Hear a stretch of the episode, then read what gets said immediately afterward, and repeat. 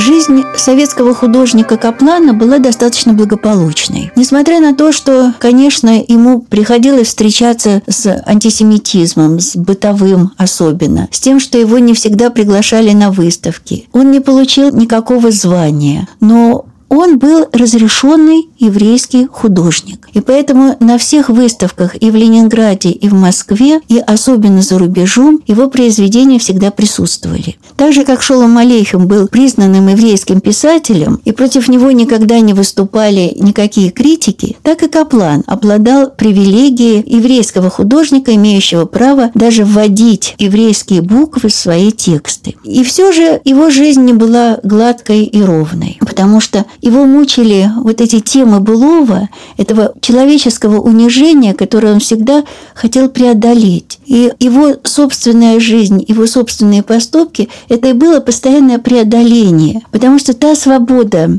еврейской молодежи, которую они воспевали в 20-е годы, она так резко была сломана через несколько десятилетий, так страшно отзывалась в судьбах многих и многих евреев в Советском Союзе, что Каплан не мог мимо этого пройти. И все, что он делал в своей жизни, это все воспевание человека, который остается человеком во всех обстоятельствах. Собственное человеческое достоинство, собственное человеческое самоутверждение было для Каплана во всех случаях самым важным. Он переживал, когда его работы снимали со стен на выставках, и вместе с тем продолжал делать свое тело. И вот это было самым важным. Он знал, что он очень популярен на Западе. Множество выставок, альбомов и книг было издано в самых разных странах. Его произведения хранились в крупнейших музеях мира. Но они и у нас в стране. В Ленинграде, в его любимом русском музее, тоже находятся произведения Каплана, которые он дарил музею с большим удовольствием.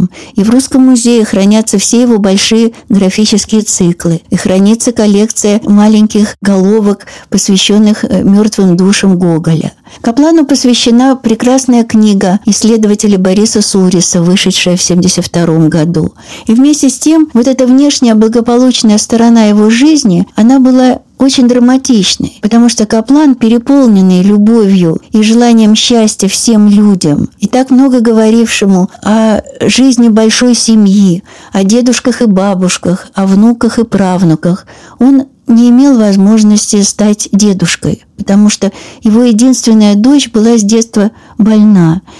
Он никогда не мог видеть ее невестой и не мог надеяться стать дедом. И вот эта его личная боль, которую он никогда не демонстрировал и не показывал, но которая жила всегда в нем, она превратилась, преобразовалась в удивительную общечеловеческую поэму о великой любви, которая сохраняет и оберегает человека во все времена.